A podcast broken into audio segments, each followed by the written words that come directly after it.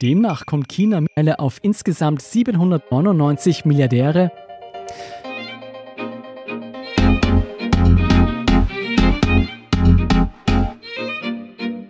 Diesen Mittwoch fällt das Urteil im Impeachment-Prozess gegen US-Präsident Donald Trump.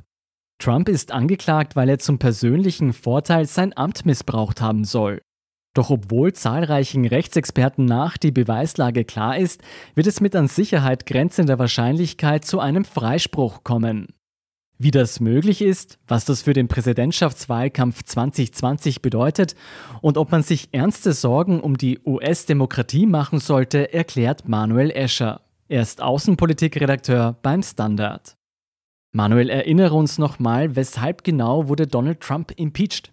Es gibt zwei Anklagepunkte. Der erste bezieht sich auf diesen Skandal, der im vergangenen September ungefähr ruchbar geworden ist, wo es darum geht, dass Donald Trump den ukrainischen Präsidenten Volodymyr Zelensky ziemlich kräftig aufgefordert haben soll, in einer Korruptionssache zu ermitteln und zwar nicht allgemein in Sachen Korruption, sondern in speziell einer Angelegenheit, die den Sohn seines wahrscheinlichen demokratischen Konkurrenten um die Präsidentschaft Joe Biden betrifft. Und dabei geht es nicht nur um die Aufforderung zu Ermittlungen, sondern es geht auch darum, dass Trump ungefähr 200 Millionen US-Dollar an Militärhilfen für die Ukraine, also Steuergeld, dafür eingesetzt haben soll, die Ukraine dazu zu zwingen, das zu tun oder zumindest das zu versuchen. Deswegen wird ihm Amtsmissbrauch vorgeworfen. Das Zweite ist, dass Donald Trump anschließend, als der Kongress in dieser Sache zu ermitteln begonnen hat, die Ermittlungen behindert haben soll. Und auch dafür gibt es relativ deutliche Anzeichen, weshalb ihm als zweiten Anklagepunkt auch Kongressbehinderung vorgeworfen wird. Das Repräsentantenhaus hat Trump dann angeklagt. Der Senat hatte nun die Aufgabe, den Prozess zu führen und zu entscheiden, ob Trump des Amtes enthoben wird oder nicht. Wie ist dieser Prozess verlaufen? Der Prozess ist ungefähr so verlaufen, wie das im Vorhinein erwartet worden ist. Die Ankläger, die vom Repräsentantenhaus abgesandt sind, haben den Fall in den beiden Anklagepunkten vorgestellt, haben auch aus Sicht mehrerer republikanischer Senatoren, aber vor allem natürlich der demokratischen Senatorenminderheit relativ deutlich gemacht, dass die Vorwürfe wohl zutreffend, jedenfalls die im, im Fall des Amtsmissbrauchs und wahrscheinlich auch die im Fall der Kongressbehinderung.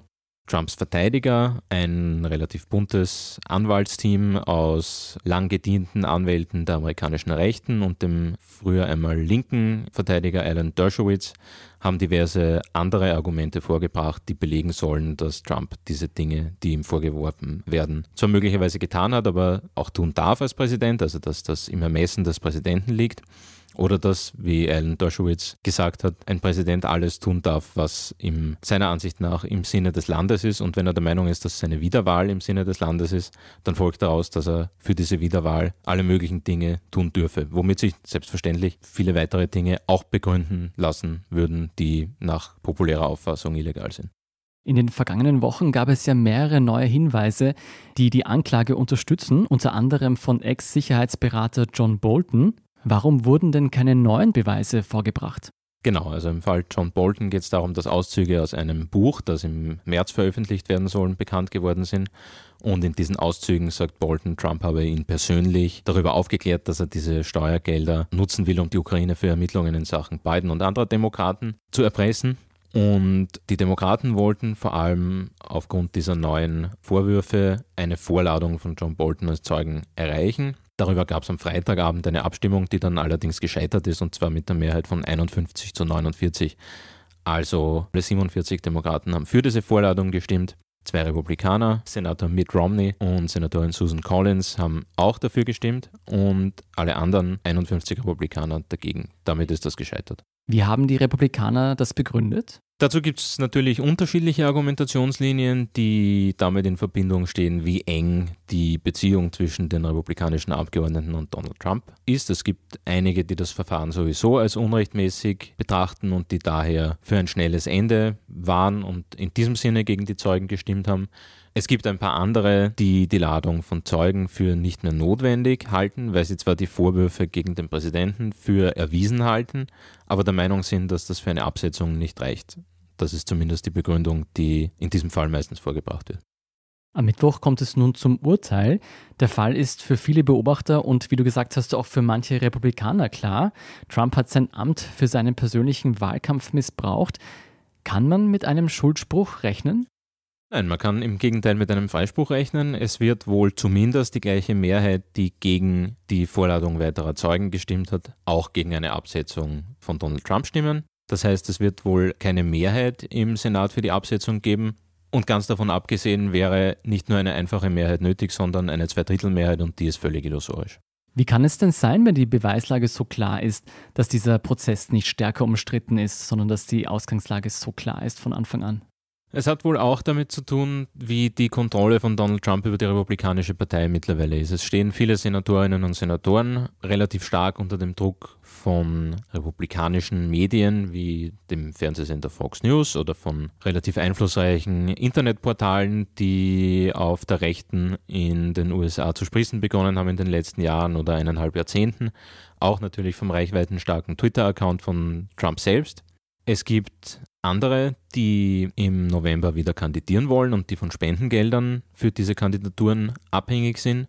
Denen hat die Republikanische Partei in Aussicht gestellt, dass sie diese Spenden blockieren will oder dass sie sogar Gegenkandidaten in den Vorwahlen aufstellen will, also dass sie möglicherweise mit Verlust ihres Berufs rechnen müssen. Und natürlich gibt es auch zahlreiche andere Senatorinnen und Senatoren, die ohnehin der Meinung sind, dass Donald Trump ein guter Präsident ist und sich nichts zu Schulden kommen hat lassen und die schlicht und einfach pro Trump stimmen.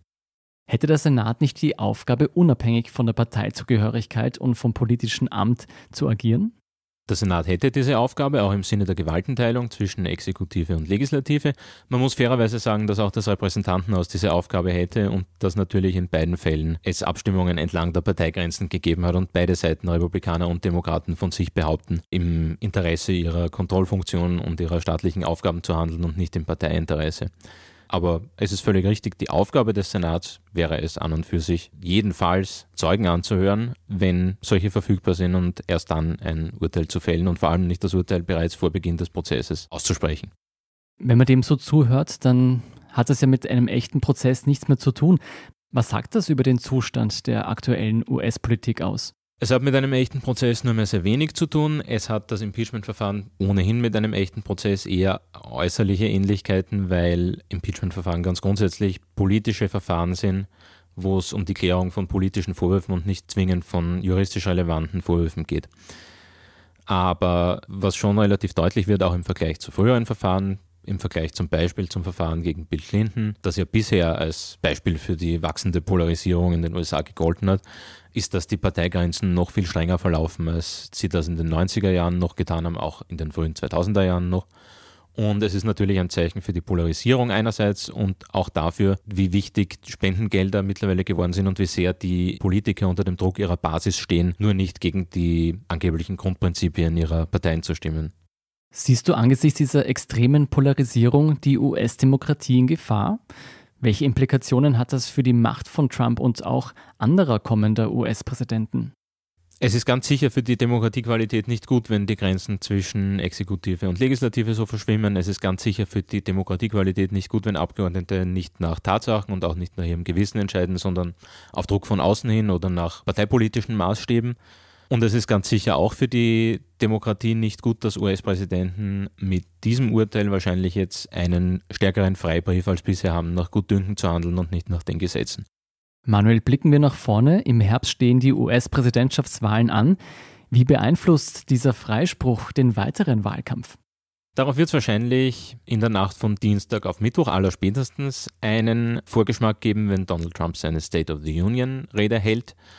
Da wird er ganz sicher bereits die Motive seines kommenden Wahlkampfes erkennen lassen. Und dazu gehört wohl auch, dass er sich als Opfer einer Hexenjagd, die nach politischen Maßstäben verlaufen ist, stilisieren wird. Und das wird er wohl auch im weiteren Wahlkampf machen. Noch dazu kann er sich ja darauf stützen, dass die Vorwürfe gegen ihn angeblich im Senatsprozess entkräftet worden sind. Und was bedeutet das für die Demokraten? Die Demokraten haben bereits in der Nacht von Montag auf Dienstag ihre in dieser Woche wahrscheinlich wichtigsten Stunden, nämlich die Wählerversammlungen in Iowa, mit denen die Vorwahlsaison beginnt. Da ist die Frage, wie sehr diese Impeachment-Verhandlungen jetzt wirklich auf die Ergebnisse durchschlagen. Joe Biden, der Umfragespitzenreiter, jedenfalls in landesweiten Umfragen, hat bisher nicht massiv darunter gelitten. Einen kleinen Schaden haben jene Kandidatinnen und Kandidaten genommen, die selbst Senatoren oder Senatorinnen sind, so wie Bernie Sanders oder Elizabeth Warren, die keinen Wahlkampf betreiben konnten jetzt in den vergangenen Wochen oder zumindest nur eingeschränkt.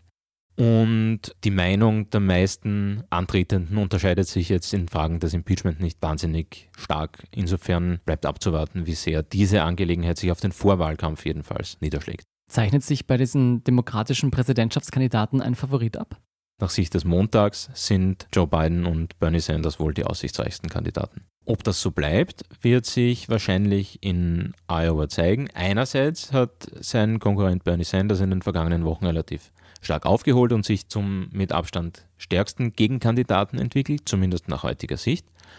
Und das Vorwahlsystem in Iowa, wo Kandidaten über 15 Prozent erreichen müssen, um in einer zweiten Wahlrunde dann noch als wählbar zu gelten, kann natürlich für Überraschungen sorgen, wenn Anhänger von dann ausgeschiedenen Kandidaten einen anderen unterstützen.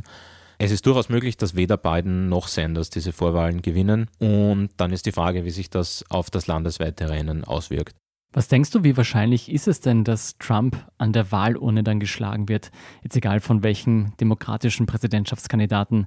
Meistens ist es ja so, dass die zweite Amtszeit dem Präsidenten sicher ist, oder? Das Egal ist ein gutes Stichwort. Ich glaube, es spielt möglicherweise tatsächlich keine allzu große Rolle, welchen Kandidaten oder welche Kandidatin die Demokraten aufstellen. Es wird wohl ein Referendum über die Amtszeit von Donald Trump sein.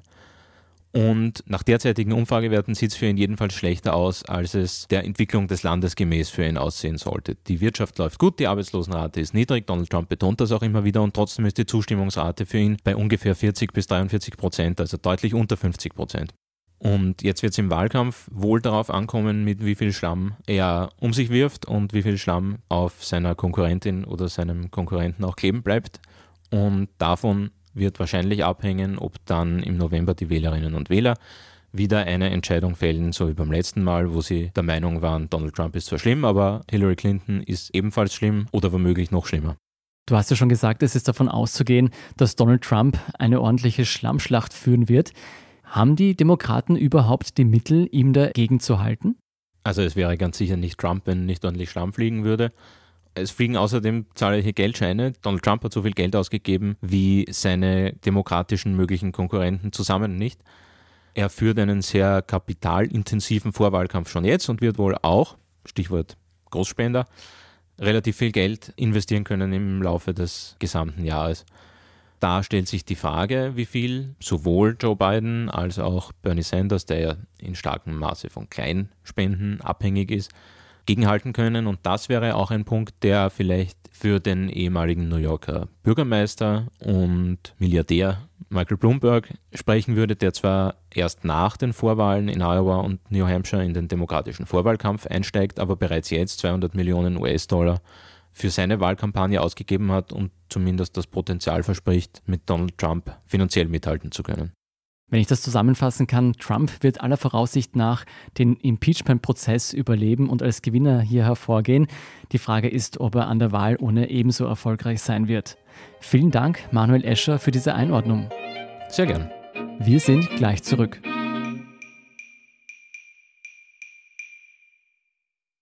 Guten Tag, mein Name ist Oskar Bronner.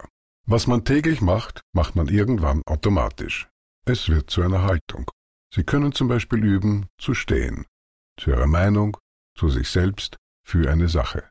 Wir machen das seit 1988 und es funktioniert. Der Standard, der Haltung gewidmet. Und hier sind noch weitere aktuelle Nachrichten. Erstens, die Zahl der Arbeitslosen in Österreich ging im Jänner im Jahresvergleich um 2,9 Prozent zurück. Nur in der Steiermark und in Vorarlberg mussten mehr Arbeitslose verzeichnet werden als vor einem Jahr. Zweitens, die Ausbreitung des Coronavirus beschäftigt weiter die Börsenmärkte. Bekannte Firmen wie Apple oder Starbucks haben aus Vorsichtsmaßnahmen Filialen in China geschlossen. Während die Bedrohung außerhalb Chinas überschaubar bleibt, mehren sich in den USA und Europa Berichte, wonach aus China stammende Bürger vermehrt Fremdenhass ausgesetzt sind. Drittens, die Kansas City Chiefs haben den Super Bowl gewonnen. Im Endspiel der amerikanischen Football-Liga setzten sie sich mit 31 zu 20 gegen die San Francisco 49ers durch. Viertens, Dominic Thiem ist im Finale der Australian Open an Novak Djokovic gescheitert. Die neue Nummer 4 der Welt musste sich in fünf Sätzen gegen die neue Nummer 1 der Welt geschlagen geben. Fünftens noch ein Hinweis in eigener Sache. Am 2. Februar vor 25 Jahren ging der Standard.at online. Damals gab es weder Google noch Amazon und Facebook. Heute freuen wir uns auch dank Ihnen das größte Online-Medium Österreichs zu sein. Mehr dazu und zu allen anderen Geschichten lesen Sie wie immer auf der Standard.at. Um keine Folge von Thema des Tages zu verpassen, abonnieren Sie uns bei Apple Podcasts oder Spotify. Unterstützen können Sie uns, indem Sie den Standard abonnieren. Alle Infos dazu finden Sie auf der Standard.at/slash Abo. Und Sie helfen uns auch mit einer 5-Sterne-Bewertung beim Podcast-Dienst Ihrer Wahl. Ich bin Jolt Wilhelm, Baba und bis zum nächsten Mal.